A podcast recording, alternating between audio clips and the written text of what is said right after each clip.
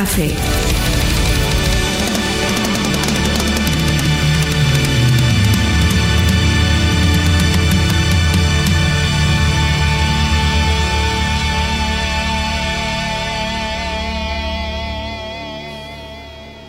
Olá, sejam bem-vindos ao Prog Rock Café. Este é o episódio 12.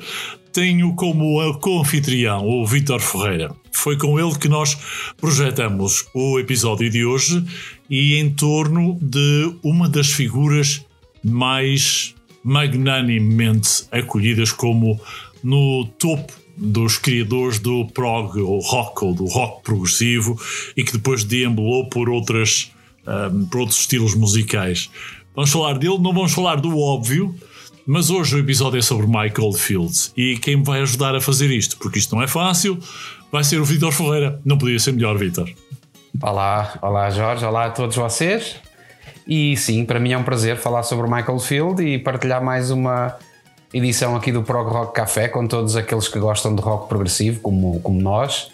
E vai ser um prazer falar sobre curiosidades sobre este multi-instrumentista que, enfim, ultimamente se calhar anda um bocadinho esquecido, um, mas que tem feito coisas fabulosas ao longo de muitos anos, desde o início da carreira dele. E hoje vamos falar um bocadinho mais sobre, sobre ele e sobre a influência que ele teve na nossa vida e no rock progressivo também. Exatamente. E para quem conhece mal, diria que pouca gente desconhece, mas para quem conhece mal, a razão principal pela qual nós, nós uh, resolvemos fazer este episódio tem a ver com grande qualidade da magia da música de Michael Fields, um incansável perfeccionista e que, não contente com uma versão magnanimemente executada na primeira versão do Tubular Bells em 1973, depois conseguiu evoluir esta mesma música ao longo de décadas. E uma delas foi registada em 2006 num baile de finalistas em Colónia, na Alemanha, registado ao vivo com toda a qualidade de som, uh, acompanhada por uma orquestra, toda a gente vestida a rigor. E, meus caros, a música passou por cima de tudo e de todos. Vão perceber porquê e depois voltaremos a falar sobre isto.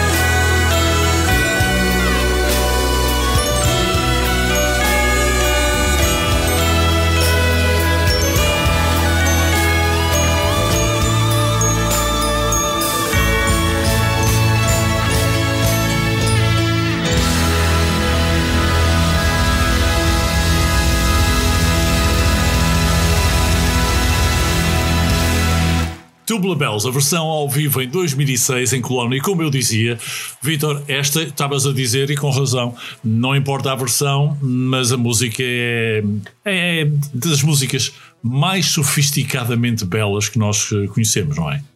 Exatamente isso, são esses dois adjetivos que caracterizam uh, Michael Field e grande parte da música dele, e especialmente esta, esta música do, do Tubular Bells este pormenor do quase minimalismo, eh, esta, esta melodia que é ao mesmo tempo um bocadinho complexa, mas, mas cheia de, de, de beleza. É uma beleza, uma beleza quase inexplicável. E desde sempre que o Tubular Bells uh, tem um certo encanto. Por isso é que ao longo de tanto tempo esta música, esta melodia, o Tubular Bells propriamente, é usada em tantas coisas, uh, tem em si mesma a gama de emoções que, que permite ser utilizada em grandes uh, obras cinematográficas, grandes documentários, enfim, tudo que seja. Uh, tudo que sirva para ser pincelado com uma banda sonora à altura pode utilizar o Tubular Bells. Exatamente, Vitor. Esta foi por muitos classificada como a peça musical mais magnificente da música da história da música moderna. Um, há de tudo. Nesta, nesta música, em concreto no álbum Tubular Bells, o Michael Field tocou mais de 20 instrumentos originalmente. Depois foi-se, ao longo dos anos, ao longo das décadas, acrescentando outras coisas, tornando-a mais bela ainda, mais arranjada, se bem que ela já originalmente estava muito, muito bem arranjada. E dentro da própria música, dentro do próprio álbum, até mesmo só esta, este excerto, Tubular Bells, digamos assim, ela contém uma série de secções e uma série de melodias, cada uma delas que nos encanta. À sua, colocando-nos com uma certa predisposição e nunca é uma predisposição melancólica, diria eu, que é uma coisa que não é muito fácil no rock progressivo que se repete e que vai crescendo um... Especialmente no, no, que tem que ver com a música muito instrumental. Ainda no último episódio estávamos a ouvir Tangerine Dream e uh, para ouvir Tangerine Dream é preciso já uma certa predisposição. Uh, mas isto não, uh, o Tubular Bells faz-nos viajar logo de início e não é preciso estar muito predisposto, não é preciso estar em nenhum tipo de estado especial porque é muito fácil eh, adaptar-se a qualquer estado de espírito. Tens, tens, lá está, tens muita gama de emoções e, e este, esta é uma das grandes obras uh, de sempre. Exatamente, estou perfeitamente de acordo. Esta foi a entrada porque, de alguma maneira, eu, nós queríamos contextualizar um, o, o, episódio de hoje. E eu uh, no, a meio vou dar-vos aqui algumas notícias sobre o Michael Field. Um, continua no ativo. O Michael é, é, é, um, é um, workaholic uh, na música e precisa de muitas, muitas horas de música para poder dormir ao contrário da maior parte das pessoas. o Michael Fields é um homem que nasceu em 1953, é britânico, um, é mais do que um multi-instrumentista, um compositor uh, que procura caminhos que os outros não, não, não, não, não percorreram. Uh, começou a carreira com a irmã, aos 12 anos comprou uma primeira guitarra, uma Futura 2. É um guitarrista como muitíssimos poucos, ou muitíssimo poucos. Num concerto ele toca hum, seis guitarras diferentes, em média. Um, foi a forma de tocar guitarra que ele um, usou uh, para colocar a sua primeira marca, mas sempre depois com uma entorragem de, de eletrónica uh, que não, não é muito uh, normal. Foram os primeiros passos daquilo que veio a ser a New Age. Portanto, eu quase que me atreveria a dizer que o, um, o Michael Fields será o São Pedro do, da New Age. É, eh, eu também concordo um bocadinho com essa, com essa perspectiva, porque o Michael Field, uh, sendo primariamente um guitarrista, acaba por trazer para um estilo de música completamente diferente uma guitarra elétrica que em si não tem grandes artifícios na forma como é captada e como é gravada, uhum. mas depois a execução e as ideias musicais que o Mike uh, tira da guitarra surpreendem. Uh, surpreendem pela diversidade, pela complexidade, pela beleza. Enfim, o Michael Field tem uma forma muito peculiar de tocar guitarra que hum, se calhar no início não dá a ideia de um, de um virtuoso, Sim. mas depois, uh, se prestares um bocadinho de atenção à forma como ele, uh, ao estilo que ele imprime nas, nas interpretações, se as pessoas prestarem atenção, vão-se a perceber que ele de facto é único na forma como traz a guitarra para, para muitos estilos de música. Exato. Quando ouvimos, quando, quando ouvimos rock, é rock, mas depois uh, a guitarra dele consegue ser transportada para mil e uma uh, mil e um estágios diferentes e isso é o que surpreende na realidade. Uma das características do Michael Field, eu penso que partilharás esta opinião e muitos daqueles que estão a ouvir neste momento o Pro Rock Café, é que em cada solo, o que não é normal nos solos, o solo torna-se muito melódico.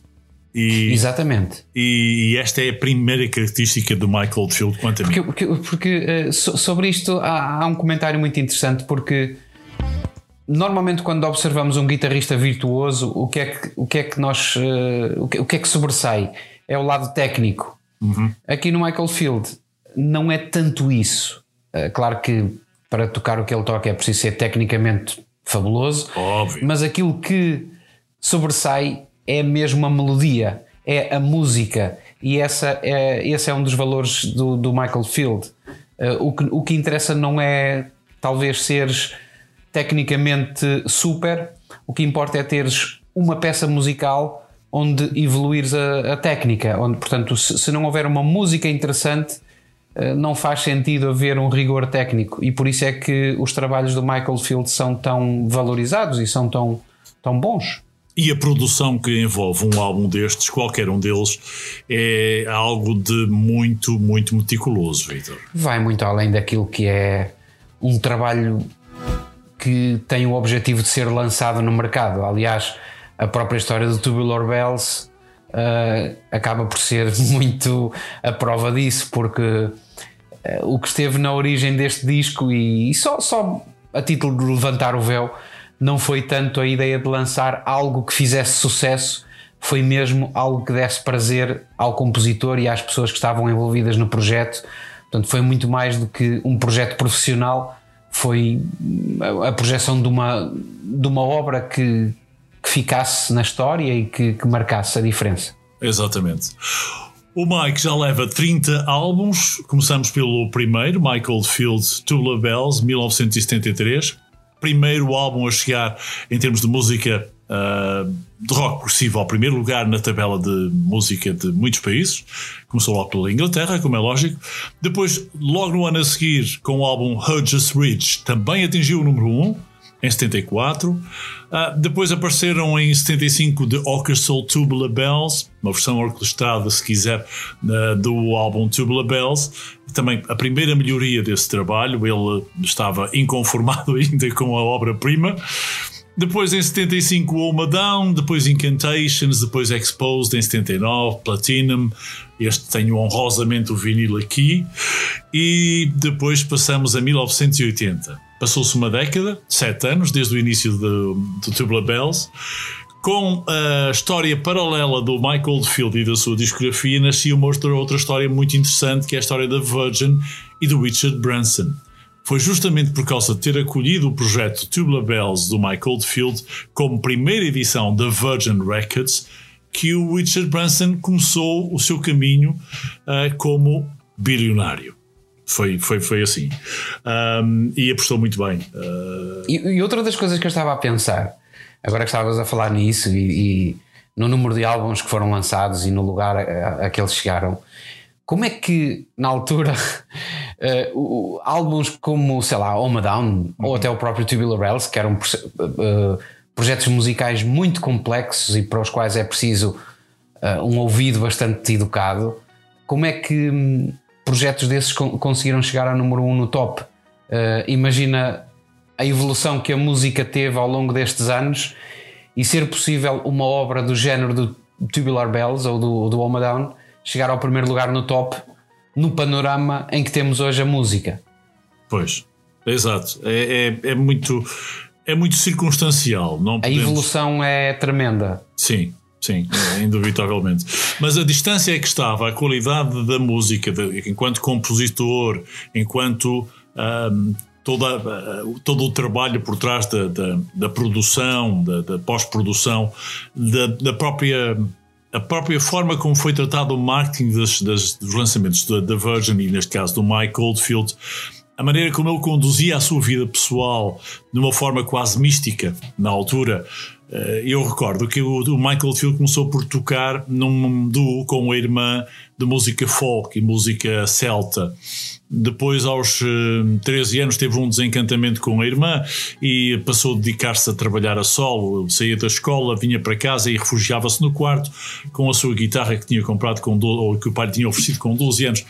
Toda esta vida muito como dizia, de ermita, um, acabou por levá-lo a uma introspeção na música muito, muito bem fundida e, portanto, uh, depois a própria carreira musical, o, o Tubular Bells terá sido o, o resultado desta, desta primeira fase da vida dele, da vida de adolescente, mas depois a entrada na vida dos 20, uh, quase, tanto pré-adulto, uh, já levava a carga de responsabilidade que a edição de Tubular Bells tinha. Portanto, não, enquanto autor autónomo uh, e compositor autónomo e, e, portanto, multifacetado, ele é das poucas, dos poucos artistas que consegue, na minha ótica, um, levar uma, uma, uma, um standard sempre mais acima do que estava no padrão anterior. Uh, Eu acho que ele é um bocadinho como, como o Michael Field está para a música, um bocadinho como o Júlio Verne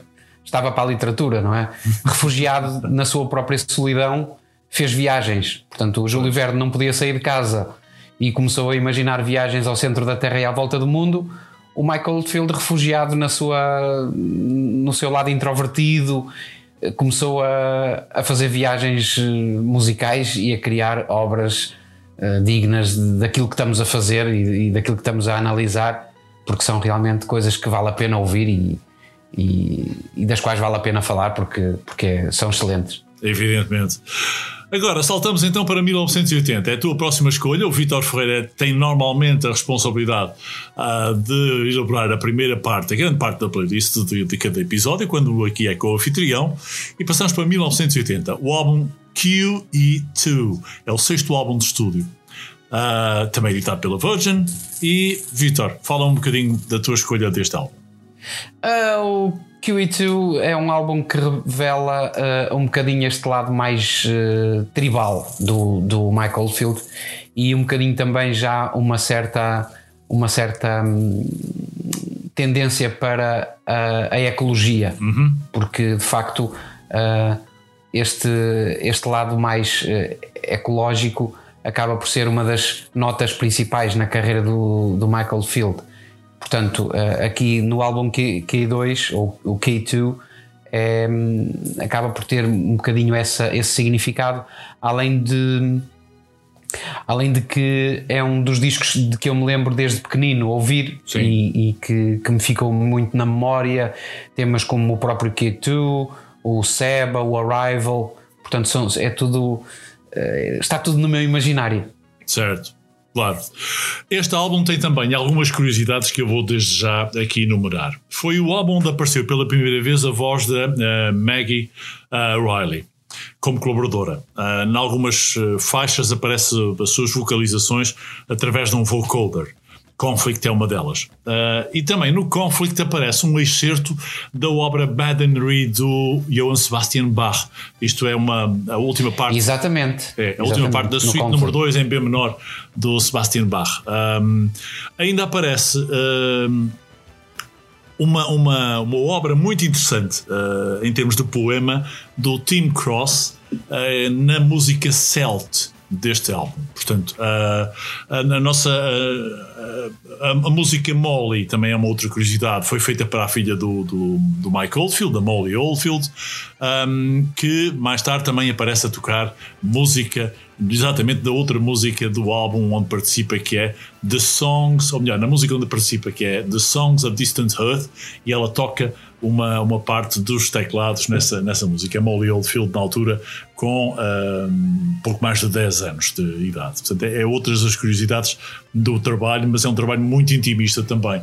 E eu concordo contigo quando diz que é a primeira incursão para a ecologia e para o ambiente. Uh, ainda continua a ser um álbum de rock progressivo, mais tarde vamos ver o Michael Oldfield em incursões da New Age e da música celta e da música mais experimental, mais trance. Sim, mas ele ainda traz muito, uh, ainda traz muito, especialmente nas guitarras, a influência do, do Omadon, do Hers Just Reach. Sim. Portanto, há, há influências ainda muito de rock progressivo neste, neste disco que apesar de ter marcado uma viragem mas continua a ter muitas notas disso, além da voz, como tu disseste, da Maggie, que lhe empresta um, uma espécie de, de, mística, não é? Mística natural. Tu tens, tu tens achei... uma predileção muito grande da Maggie, não é, não é Vitor? Tenho. Eh, eu tenho uma, uma predileção muito grande pela Maggie Riley, exatamente. Não, não tanto, talvez. Hum, ora bom, é a mesma forma, o próprio Michael Field reconhece que ela tem eh, uma, uma queda muito especial para certos tipos de músicas. A voz dela e a forma como depois a voz dela é incluída nos, eh, nos arranjos e nas músicas empresta-lhes uma uma, uma aura muito, muito especial, uh, uma sensualidade, mas, mas ao mesmo tempo mística, uma coisa, uma coisa espetacular, uhum. uh, que, que acaba por ser único e, e é uma voz que me, que me agrada sobremaneira. Muito bem. Já agora, por acaso, vocês não sabem qual é a origem do nome Ki ou QE2? É, é uma das montanhas do Everest é, por outro lado, e também tem a ver com o deck de um dos barcos da Rainha Elizabeth, eh, Isabel II.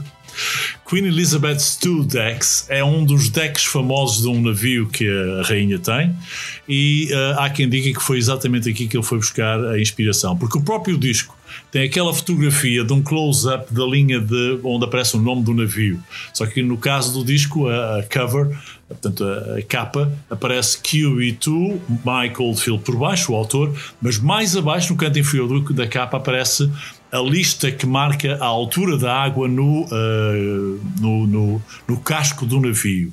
E o QE2 também tem, uh, é coincidência, muitos dirão, com este navio, com este barco da, da Rainha Isabel II, uh, estilizado, naturalmente. O que não deixa de ser muito criativo. A simbologia que está sempre associada aos títulos que os artistas dão às suas obras. Exatamente. Mas mais do que isso, é a música. E QE2 foi a música título que tu escolheste, a sétima do álbum, para foi. ouvirmos agora. Vamos a isto, Vitor. Estou uh, muito interessado em re retomar as emoções que estas músicas nos passam. Vamos a isto.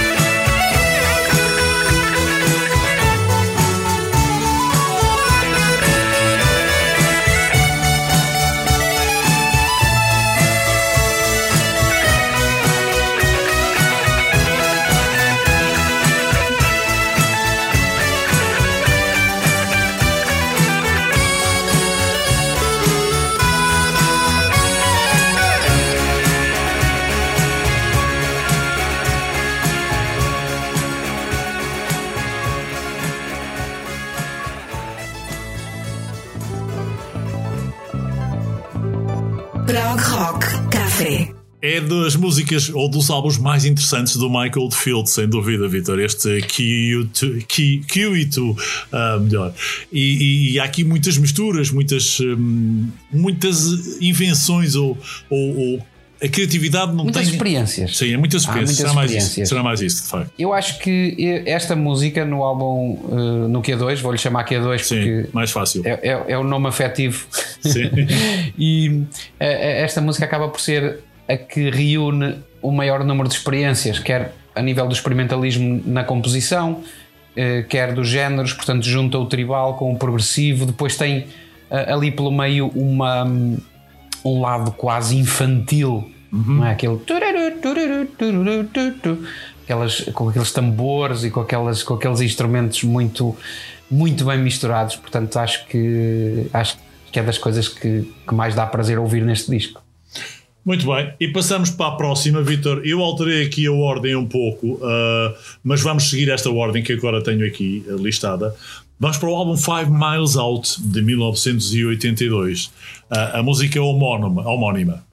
Exatamente. Uh, o Five Miles Out não é dos álbuns que eu, conheci, que eu conheço melhor, mas uh, esta música propriamente tem uma, uma história muito engraçada, que é a história de, uh, para quem não sabe, o Michael Field tem o brevet de piloto de avião uhum, uhum. e uh, houve um dia em que ele estava numa tour eh, por Espanha e estavam a fazer uma viagem de avião e estavam a descolar de Barcelona num dia em que o tempo estava horrível, estavam uh, debaixo de uma tempestade de granizo e a música e, trovoada e vento e enfim estava estava tudo condições, uh, condições ótimas para um acidente de avião. Exatamente ótimas condições para um, para um acidente de avião e o Five Miles Out uh, não é mais do que o diálogo entre o piloto e a torre de controle.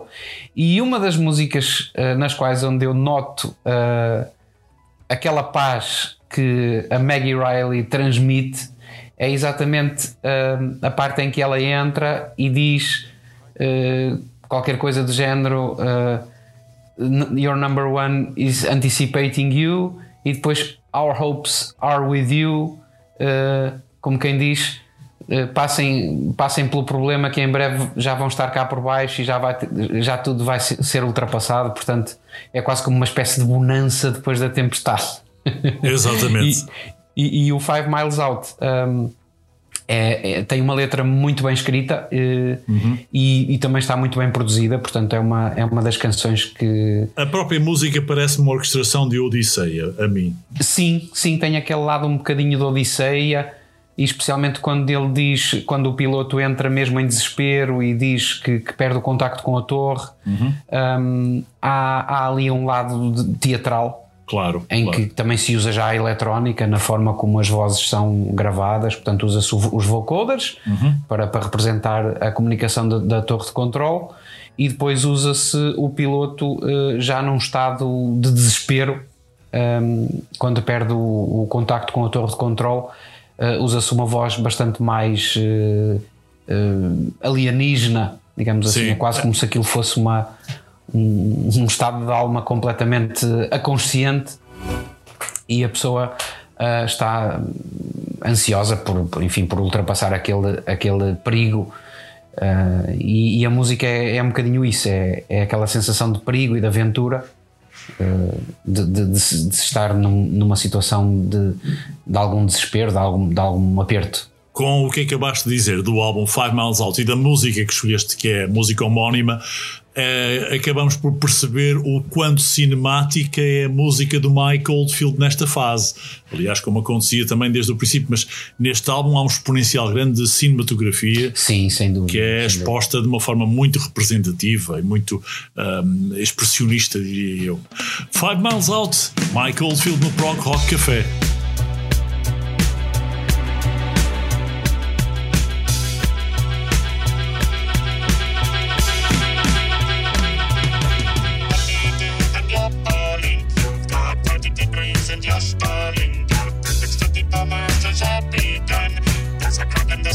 the morning sun.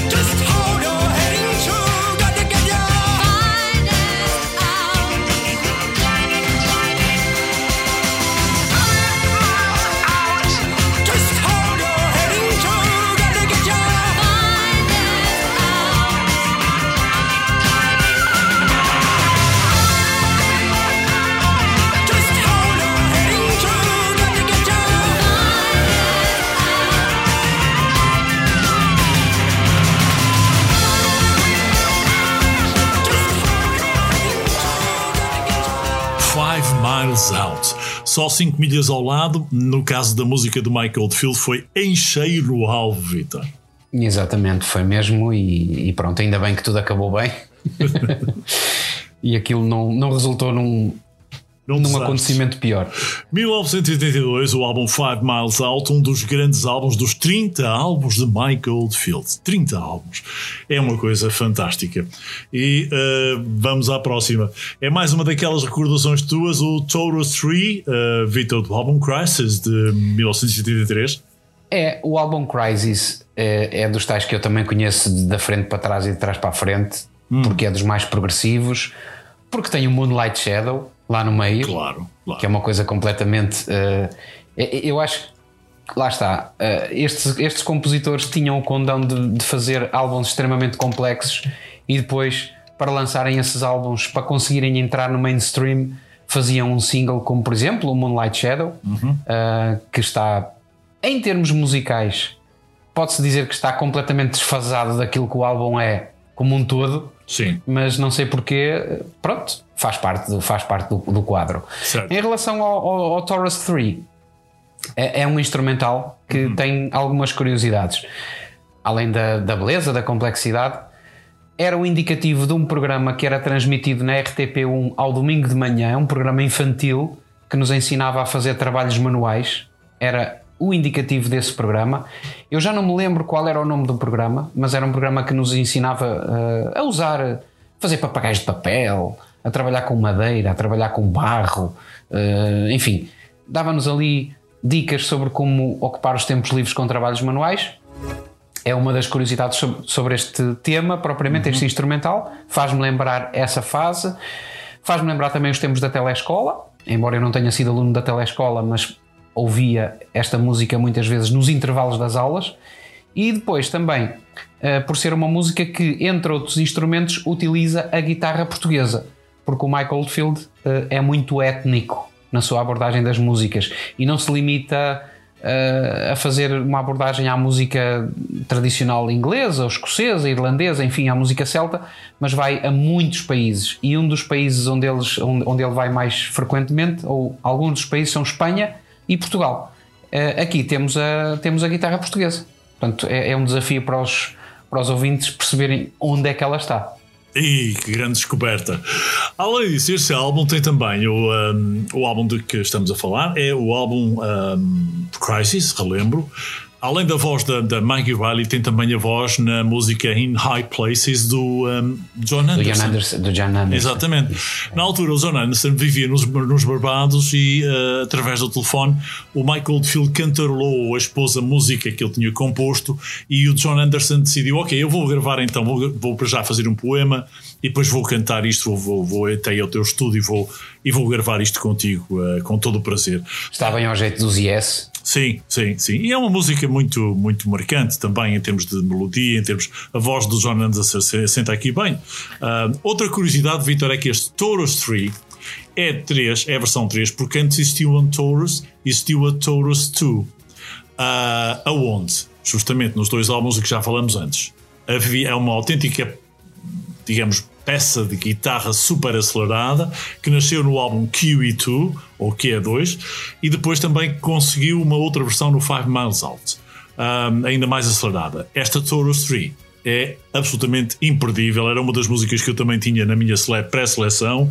Que depois, quando eu vi que tu selecionaste, achei muitíssimo bem, coincide e, e, de que maneira com aquilo que eu ia buscar de melhor. Não é de melhor, é aquilo que, que se calhar não é tão óbvio, mas que é excelente do Michael exato, Field. Exato, o, passa... o Michael Field acaba por ser muito conhecido e, e aqui eh, nós vamos tentar buscar aquilo que é menos óbvio, se calhar aquilo que está dentro dos álbuns, hum. para os ouvintes uh, terem uma, uma ideia um bocadinho mais uh, interior, um bocadinho do, do, dos meandros pelo que passa a música do Michael Field e é exatamente isso que, que sempre me encantou nestes discos. É, é exatamente a, a, os, os, os pormenores que lá estão. Exatamente. É para eles que vamos agora, para o álbum que aqui estamos a comentar neste momento. Taurus 3 Crisis 1983, Michael Field.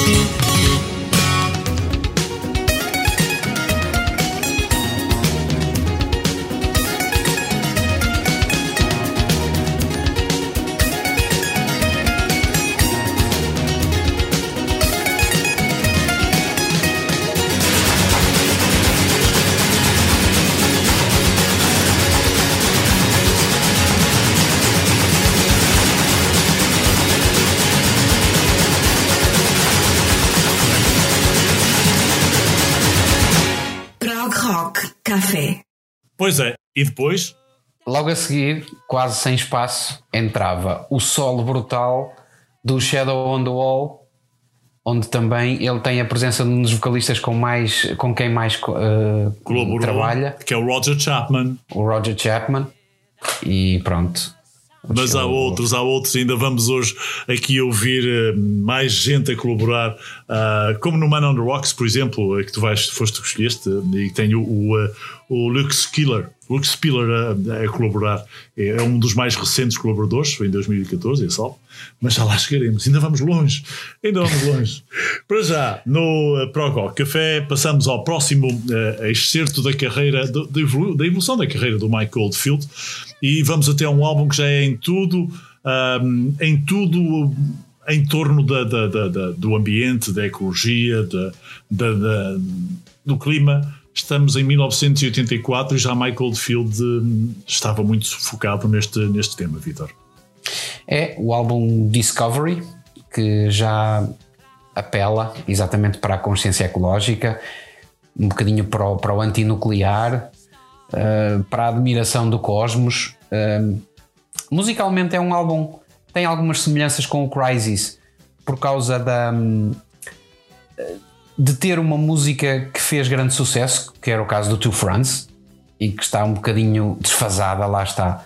Foi incluída talvez com o objetivo de conseguir entrar nos tops, porque eh, se bem te lembras, em 1984 a música que mais tempo esteve no top, no primeiro lugar do top, foi Stevie Wonder com o I Just Call to Say I Love You.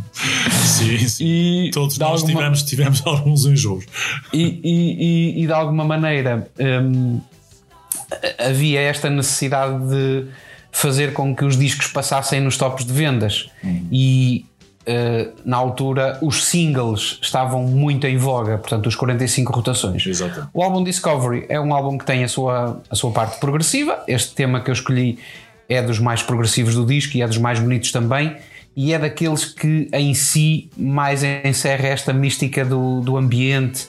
O nome de Lake é de facto já evocativo disso. O Two Friends é a música mais comercial do disco, mas depois um, este instrumental acaba por uh, ser uma descoberta. Eu nunca, nunca imaginei que só depois ouvindo o álbum Discovery do princípio ao fim é que eu percebi que esta música de facto fazia ali todo o sentido e, e de facto é uma paisagem natural. Exatamente. Este álbum foi gravado na Suíça e foi também na Suíça que ele atingiu o número 1 de vendas em 84.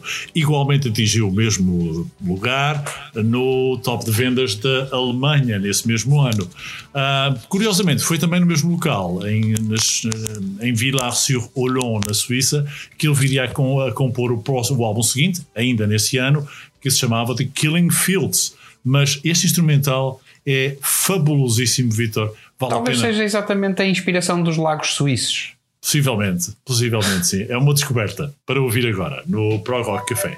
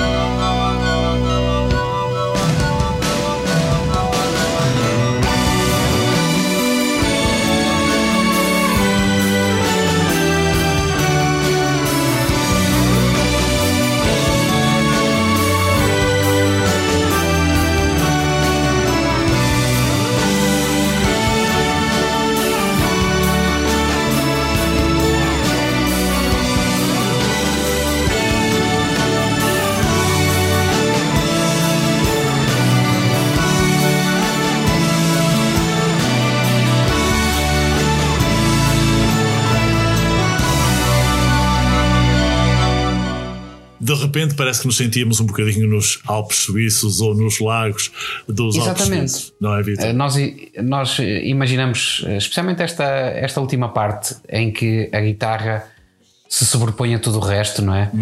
Acabamos quase por imaginar eh, um- uma queda d'água ou um lago enorme. Sim. sim. Há algo de líquido aí nessa, nessa guitarra e depois a parte final do instrumental é gloriosa, quase que me faz lembrar hum, justamente a, a- a viagem que eu fiz à Suíça, em que o meu pai me estava a, a descrever a, perspectiva do Lago Geneve quando estávamos no avião eh, e, e eu estava deliciado a ouvir a descrição porque é de facto uma paisagem muito bonita e esta música é um bocadinho assim.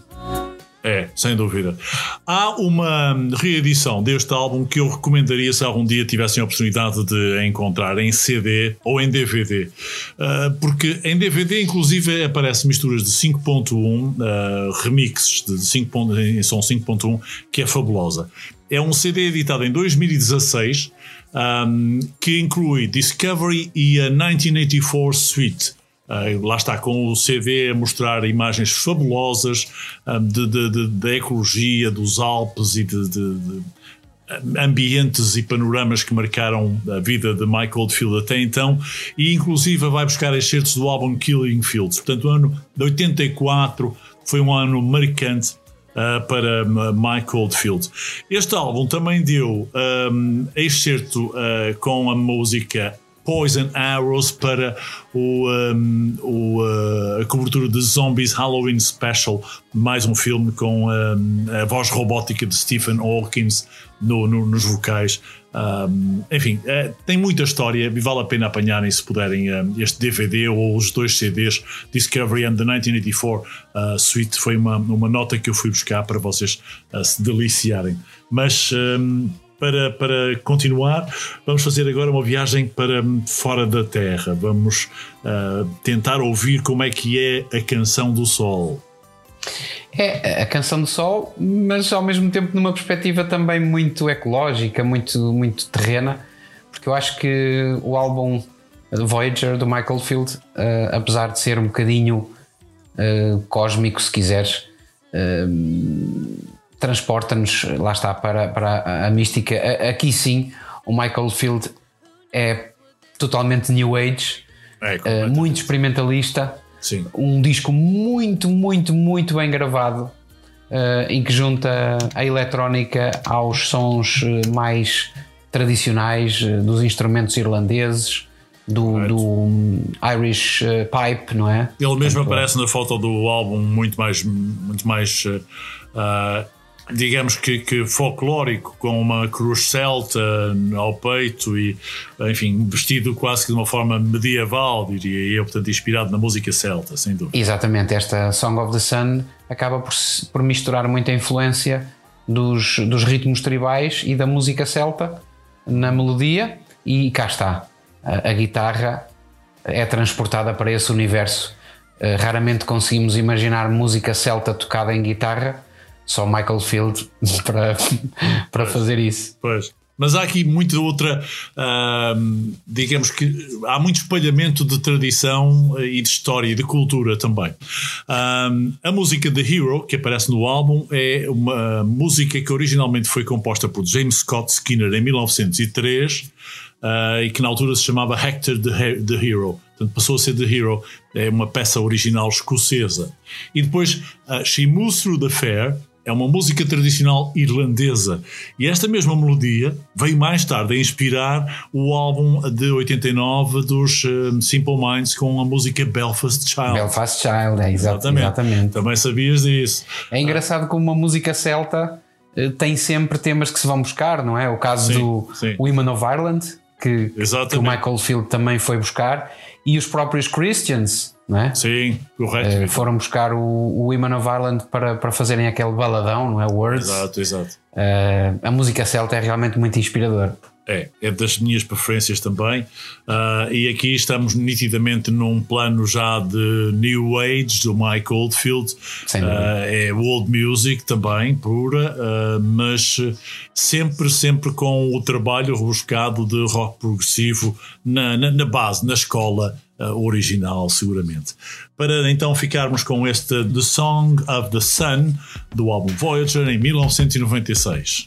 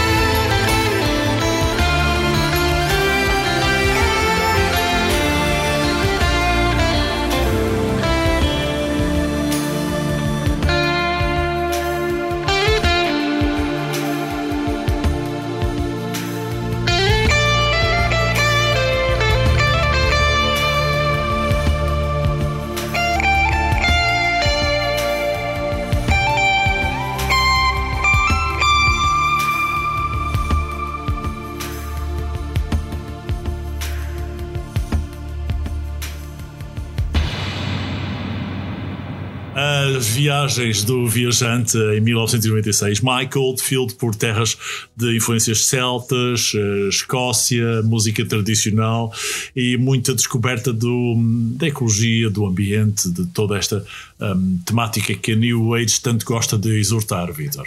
Sim, a exploração dos temas naturais, dos temas da ecologia e, e enfim, de uma certa espiritualidade também. Perfeito. Uh, que que está patente aqui. Aliás, há citações de, de, de alguns, eh, algumas, neste disco, há citações de algumas passagens uh, de livros religiosos, e no fim tens um, uma alusão, tens um coro tribal. Uh, eu não sei exatamente a que é que isso se refere, mas, mas, uh, mas é muito interessante, é muito. é muito rico. É uma experiência. Este, este disco de Voyager é dos discos mais ricos que o Michael Field tem gravado ultimamente. Exatamente. Bom, o próximo álbum foi acolhido como um álbum de música progressiva, rock progressivo, mas também como um álbum de rock puro. Um, eu lembro que na altura o, o jornal Guardian uh, criou este. Uh, criou uma crítica dizendo que se tratava, se tratava de um álbum de multicamadas. Um, era um trabalho de New Age, mas que ao mesmo tempo tinha Sailing, por exemplo, como uma música tipicamente New Age, mas com uma camada de rock progressivo e rock. Uh, se calhar esta também é uma das facetas do próprio Mike Oldfield, conseguir uh, compor com camadas de, de digamos, de, de, de, estilos e de, géneros uh, que depois dá um, uma controversa experimentação, mas que resulta muitíssimo bem. Exatamente, é essa capacidade de misturar géneros completamente diferentes e, acima de tudo, de ir buscar uh, influências a muitos sítios do mundo. Uh, o Michael Field é um, é um compositor que tem contacto com muita com a música de muitos países e consegue absorver uh, na, nas composições consegue absorver muito daquilo que, que os países têm em termos musicais Claro que depois, no meio disto tudo, vai-se buscar os músicos que tocam os respectivos instrumentos e, e, que têm presentes essas mesmas vivências musicais, mas não deixa de ser a, a, o mérito dele e a composição dele que está claro. aqui em causa. Claro, exatamente. Foi um álbum gravado nas Bahamas, num estúdio que o Michael Field gravou lá, e portanto toda esta hum, ambiente, todo este ambiente das Bahamas teve uma influência muito grande no Man on the Rocks. Uh, como dissemos já atrás, o uh, Luke Spiller tem uma intervenção fabulosa, quanto a mim, é uma voz muito especial, muito diferente. Um, e não há dúvida que aparece essa voz como uma camada mais rock, mais rock hum, básico, old school na música, mas não deixa de estar lá, como eu referia, uh, o rock progressivo do Mike Oldfield. É, é, é, como eu disse, um álbum gravado em 1990, não, 2014. 2014. É recente, estava, é recente. Estava a atrasar, é bastante recente já, mas continua a mostrar o Mike Oldfield Uh, pá, extremamente forte. Uh, portanto, nessa versátil. Altura, é, é, muito, muito versátil. versátil. sem dúvida. Uh, mas um, eu estou para ver quando o Michael Oldfield, que ele neste momento terá qualquer coisa como 67, 67 anos, penso eu, nasceu em 53. Um, quando ele tiver mais uns 5, 10 anos em cima, que tipo de música é que ele nos vai uh, compor? Não, não, é, não é fácil antecipar. Por, não, aliás, eu até já fiquei surpreendido porque eu deixei de acompanhar as coisas mais recentes do, do Michael Field, uh, nomeadamente este disco Man on the Rocks, e eu estava curioso de ouvir a evolução e de facto surpreende hum, pela qualidade e também pela pelo desejo de, de aproximação à música mais moderna. O Michael Field é daquelas pessoas que tem um som intemporal. Aquilo que ele fazia no Tubular Bells e aquilo que ele faz uh, aqui no, no Man on the Rocks uh, estão perfeitamente contextualizados em termos de tempo. Sim. Nenhum destes discos soa demasiado datado. Há, há, uma intemporalidade muito grande nos discos deste, deste senhor e que, que de facto é invejável para quem, para quem é criador, produtor musical, compositor, arranjador.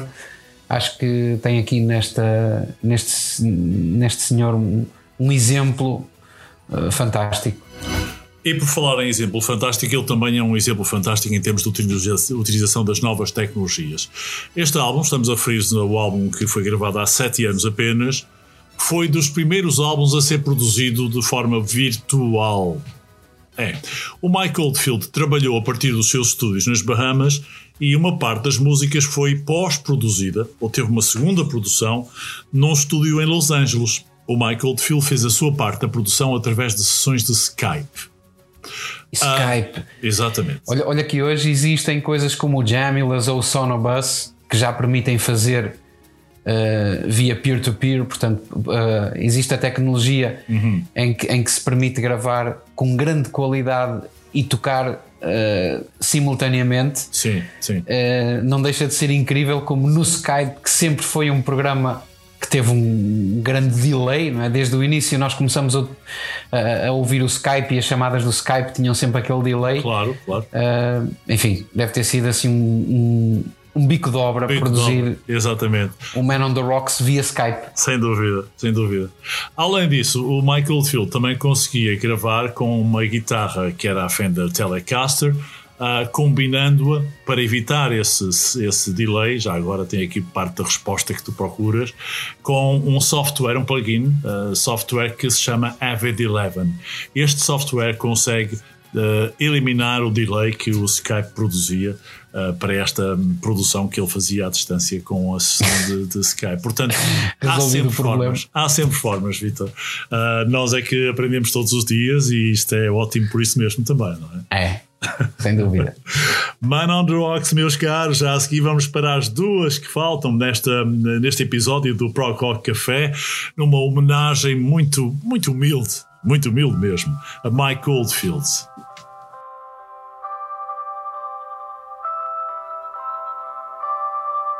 So you come to my world, I can show you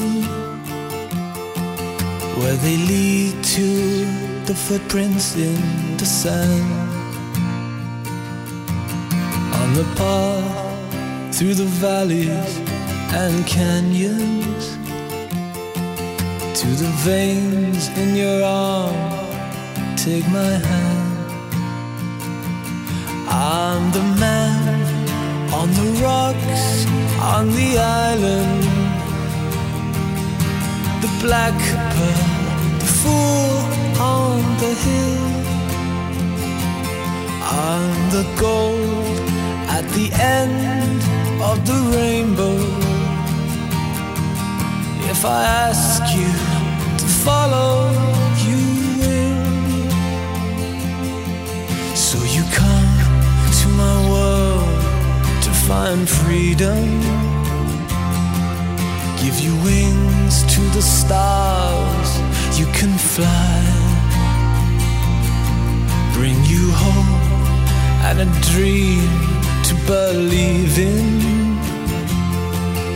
as you float through the dark crimson sky.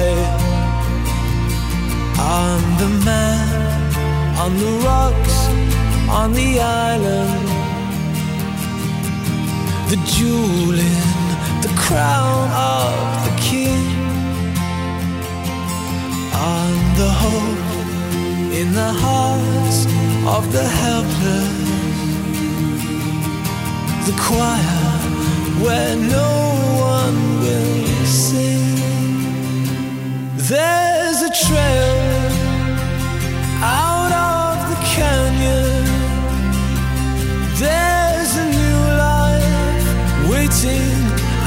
There. It'll take you home out of this chasm where there's blue sky, sunlight to share.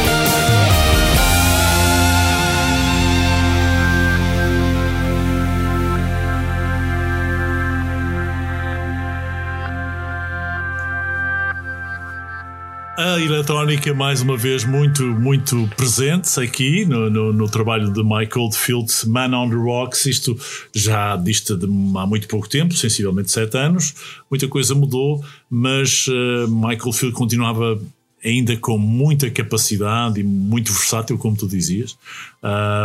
E já, já vai uma longa carreira e este era o 25 álbum de, de, de Mike dos 30 que ele já conta, Vitor. É, é verdade. E serviu-nos aqui On the Rocks um, uma, um, um tónico muito agradável. Desde as Bahamas. Desde as Exatamente, Bahamas. desde as Bahamas. Bom, eu agora proponho-vos uh, passarmos a uma área mais uh, rock progressivo. Uh, a minha proposta é ouvir quase na íntegra duas grandes músicas antes de nos despedirmos. Uh, Começamos com uma acelerada e depois vamos passar para uma reinvenção do álbum Tubular Bells, o álbum Tubular Bells 2. Uh, já existem mais, uh, com o excerto Sentinel que foi refeito para em Tubular Bells 2 em 1992 aparecer da forma que nós vamos ouvir.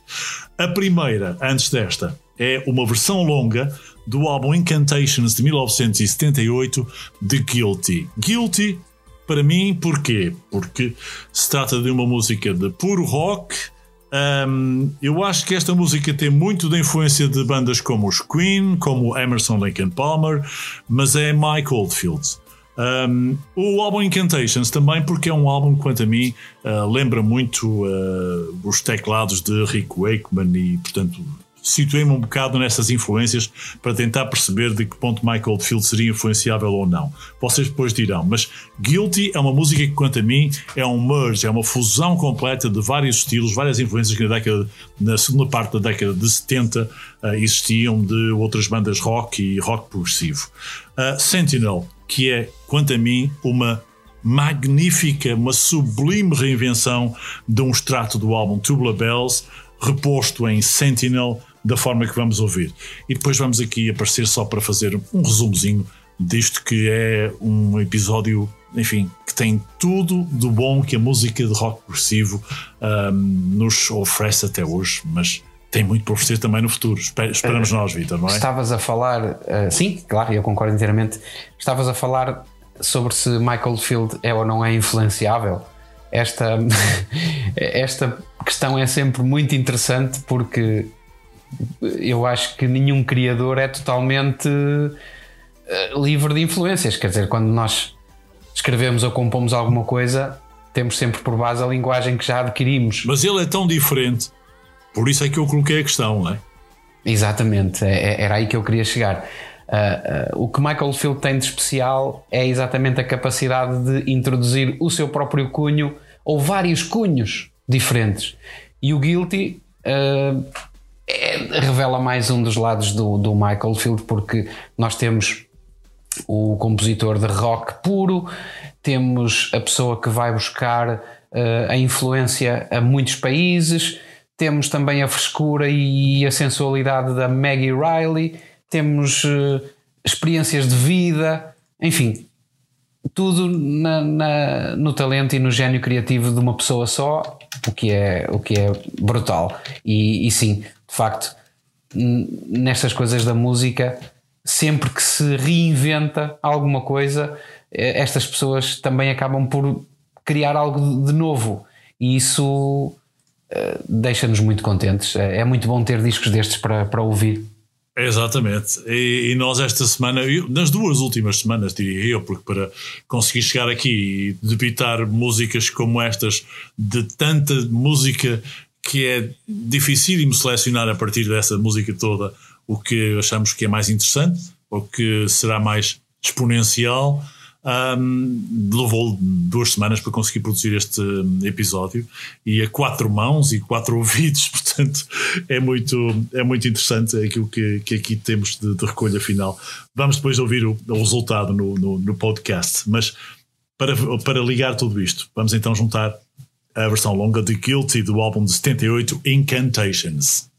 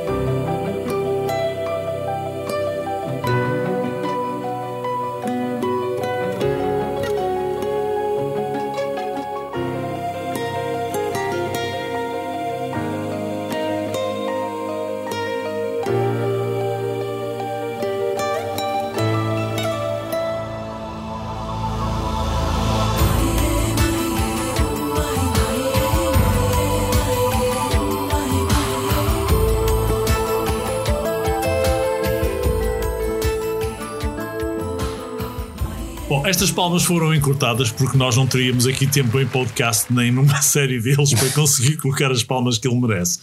Um, mas é, é, como, como estavas a referir, são Illuminati estas pessoas, são autênticos Illuminati. Concordas que, que a música, Vitor, desculpa só, já te coloco estas duas questões. Illumina, Illuminati, se sim ou se não, e já agora concordas que hum, as uh, reinvenções do Tubular Bells consequentes da carreira do Mike Oldfield são mesmo consequentes? São. Uh, na minha opinião, são, até porque eu acho que só quem conhece o original depois vai apreciar as reinvenções.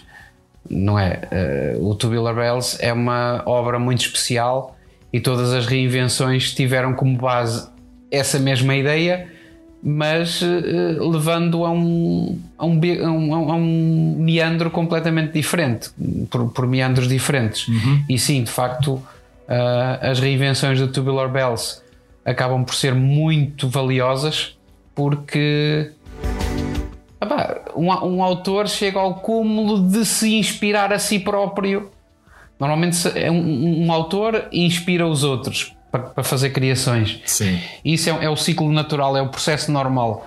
Neste caso, o, o próprio criador consegue encontrar na sua, na sua criação mais inspiração para criar coisas no género e no Tubular Bells isso é absolutamente único. Eu conheço muito poucos, não, não me estou a lembrar neste momento de, de ninguém que, que, tenha feito essa abordagem à sua própria música. Exatamente, exatamente. Por outro lado, uh, e já que estamos a falar na, nas influências, uh, estávamos a ouvir o Guilty uhum. e eu estava aqui em off a, a pensar que ninguém passou incólume uh, aos, quatro, aos quatro compassos e, e, ao ritmo pulsante do disco.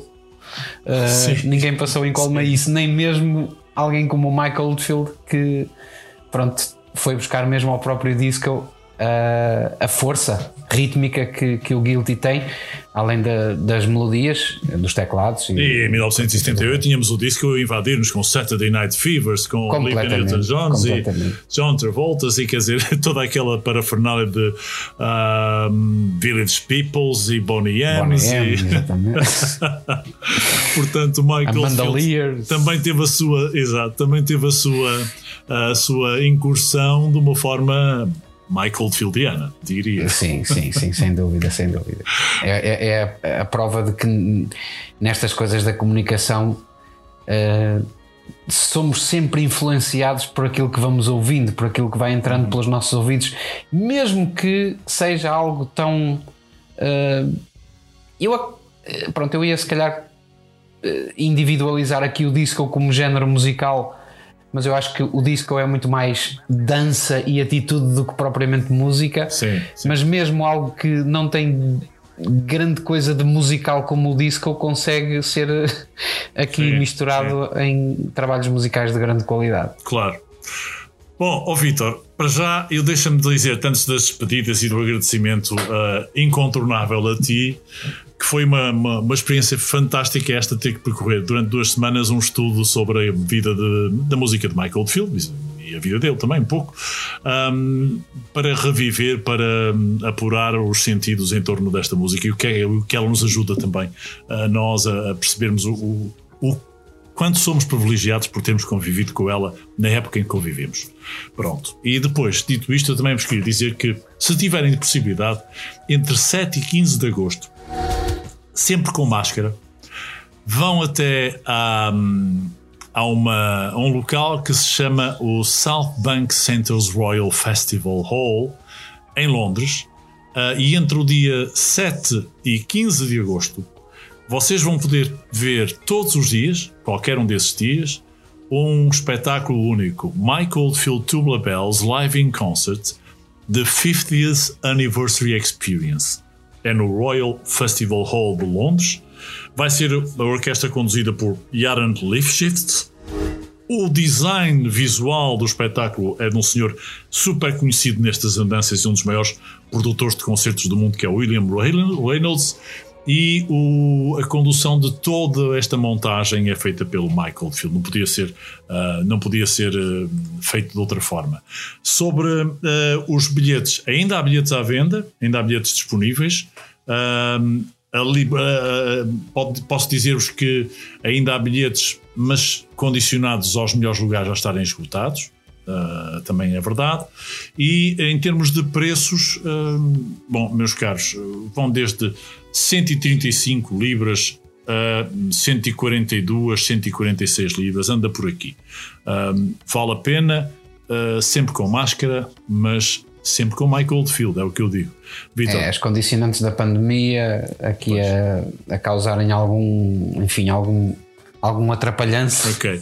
Só queria dar aqui mais uma, mais uma dica, Vitor. Eh, Permite-me só atalhar. É que este concerto tem a música abrilhantada com uma interpretação visual da uh, companhia de circo Circa Contemporary Circus. Um, e, eh, e, ainda leva uh, aqui uh, este, este dom especial do diretor da orquestra Jaron Lifshitz, que é um homem que está habituado a uh, liderar orquestras que tocam Stravinsky ou Mozart. Imaginem, vai tocar uma orquestra com música de Mike Oldfield no South Bank Center's Royal Festival Hall. É uma coisa fantástica e eu gostaria muito ter a possibilidade de ir lá uh, ver um destes concertos, que deve ser uma coisa para toda a vida.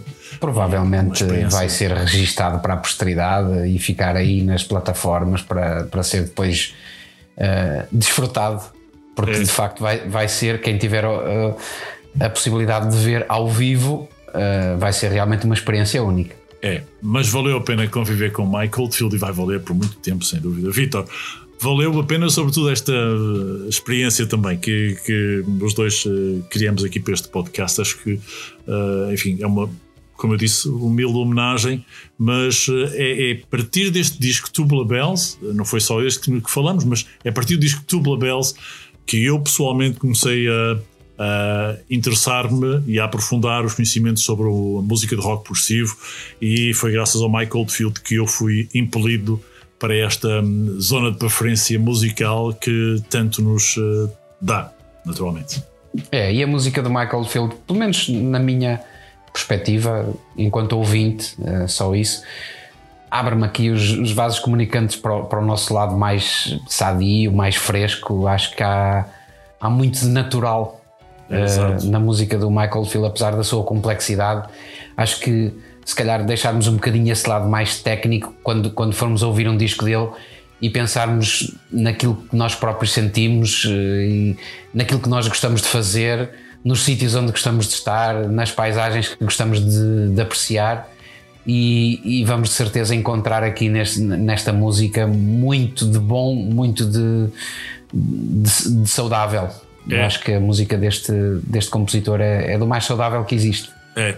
São uh, estratosferas musicais que nos conseguem uh, transportar para fora daquilo que é mais real, mais térreo, uh, mas que nos realmente leva Sim, para. se calhar acabam por ser um bocadinho uma lefada de ar fresco neste, nestes tempos tão tóxicos que estamos a viver, não é? De, de, de incerteza, de, de, muito, muita toxicidade, não é? Muita ansiedade esta música acaba por ser um bocadinho um, um colírio, um alívio para, para conseguirmos. Olha, ouçam, ouçam sei lá, The, The Songs of Distant Earth ou The Voyager, do princípio ao fim, e vão gostar da experiência de certeza absoluta. Claro. Vitor, muito obrigado. Foi um prazer fazer contigo este podcast do próprio Obrigado eu mais uma vez também. Para a semana, em princípio, cá estaremos uh, e a pensar em novos voos, novas descobertas, sempre com. Não pensei em nada, não pensei em nada. Também ou não, vamos pensar nisso. Um abraço a todos, cá estamos para a próxima nas mesmas plataformas de streaming. Fiquem bem e ouçam muito. Grande abraço. Muito rock progressivo. Tchau, um grande abraço.